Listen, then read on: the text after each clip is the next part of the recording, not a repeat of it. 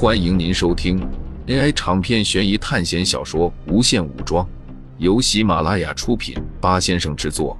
点击订阅，第一时间收听精彩内容。唐鑫没有想到，对方居然这样轻松就突破了他的防线。星官这种的兵种是需要数量作为支撑的，他们的特点是可以重叠能量，所以数量越多越厉害。现在一下子被炸死这么多，唐鑫知道，光靠他自己是守不下来这里了。损失一点学分就损失吧，还是命比较重要。唐鑫趁着乱，从哨卡边缘悄悄的跑掉了，也幸亏他能力不弱，很快就逃掉了。苏哲骑着马，然后跑到哨卡门下，脚下一蹬，抓着旁边的缝隙就登了上去。有几个长枪兵看着刚上来的苏哲，马上挺着长枪就冲了过来。几团黑烟朝着四周覆盖过去，这些士兵马上化作灰烬。黑岩随着灵魂锁的增强，越来越霸道了。之前只是对灵异生物有着杀伤力，现在对普通的生物体。也能有不弱的杀伤力。就在这时，苏哲面前射来一团蓝色能量球。这团能量球和蓝可的能量球不太一样，蓝可的比较涣散，这团能量是凝结成一个合实的圆。苏哲解开基因锁，一拳轰在了能量球上，巨大的能量反震让他后退了一步。再看自己和能量球接触的手，有些破皮。刚才就是这种能量球，将几个重步兵轰杀。苏哲现在的力量能够硬抗下这道攻击，已经证明他身体特别强大了。基因锁二阶能让没有增幅过的基础身体也这么强悍，如果兑换了强大的战斗技巧呢？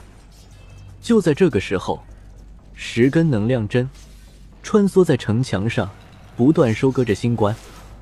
没过多久。这些星官就被消灭了。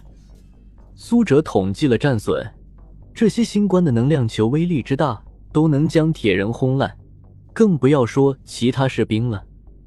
重步兵损失了几百，长枪兵损失了一半，强弩兵和工兵因为躲在铁人后面，所以损失最小。铁人损失了二十多个。让苏哲吃惊的是，风醒的酸泥铁骑。居然只损失了四十多个，要知道，这可是攻坚战，骑兵完全派不上用场。凭借星官那种超远程打击的能力，居然也能有这么少的损失，实属可怕。两人没有休息，在越过这道哨卡后，又遇到了一个军团。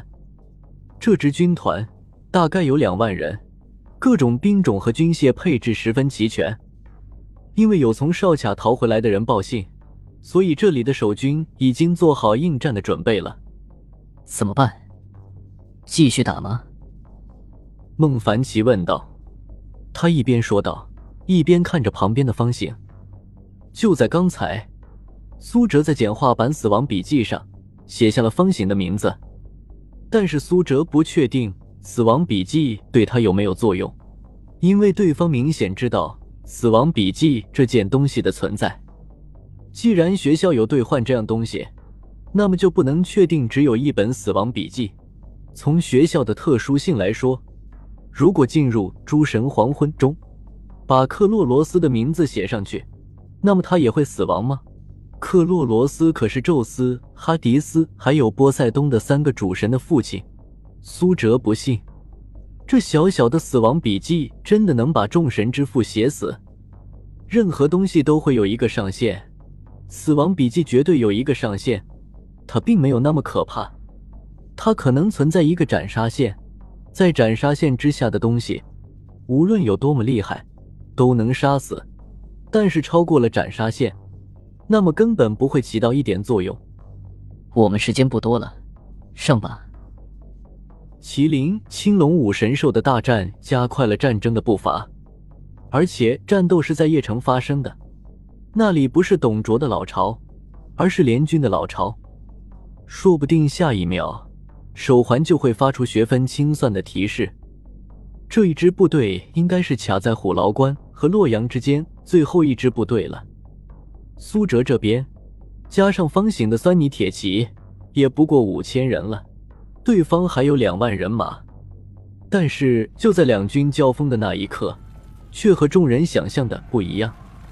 酸泥铁骑挥动手中的长刀，刀锋居然有刀气，每次攻击都能横扫一片。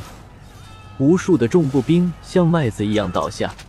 这支恐怖的骑兵只有大概一千只，可是却起到了碾压般的战果。而另外一边，苏哲的铁人抗在最前面，一往无前的朝着敌人的军队里面冲。一般的武器根本伤不了他们，除非重步兵挥动重击。可是这是随机性的，不可能随时都触发。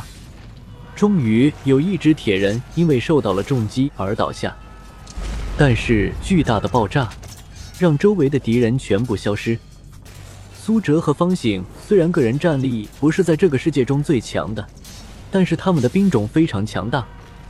这个世界肯定还有其他特殊的兵种，但是因为任务限制的原因是找不到了。战斗打响后，苏哲就瞄准了敌方的主将。牛辅作为董卓的女婿，他本来不应该出现在这里的，但是因为前线战事吃紧，所以他也带兵回到了洛阳城旁边驻扎。在接到有敌人来犯的消息后，他便谨慎的开始布防。可是没有想到对方战斗力这么强，战阵根本就挡不住，凡是双方交锋的地方，顷刻间就被击退。牛辅的冷汗不断的滴落。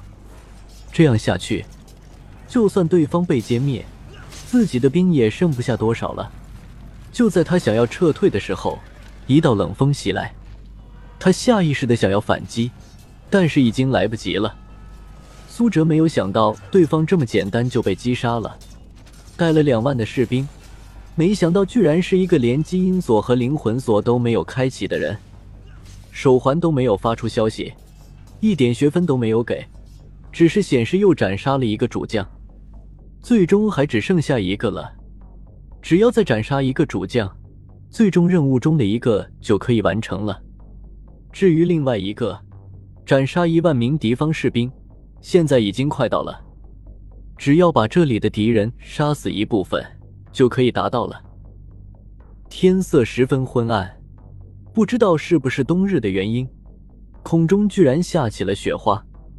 苏哲看了看这一路的修罗地狱，心中不知道在想什么。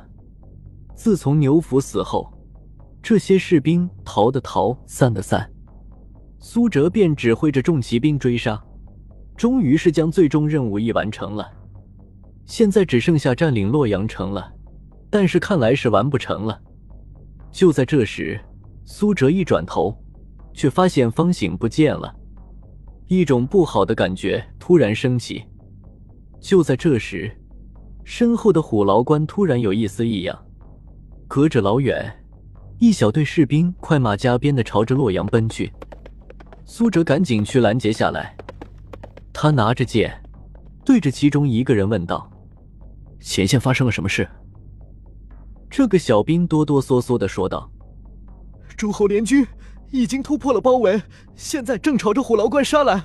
虎牢关估计是守不住了，我们正要去洛阳传回军报。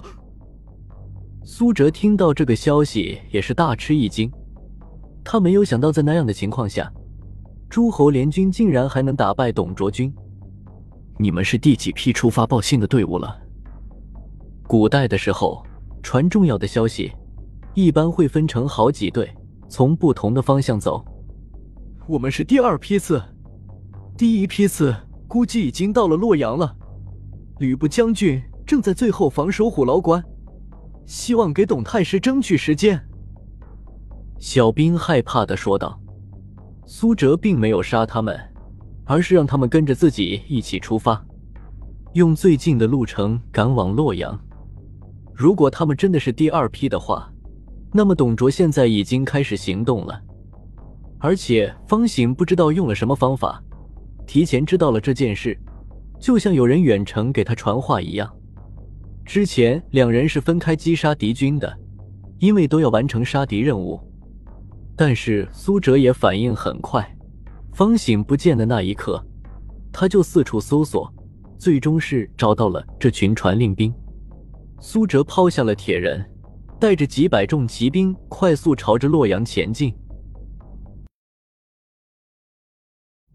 听众朋友们，本集为您播放完毕，欢迎订阅专辑，下集精彩继续。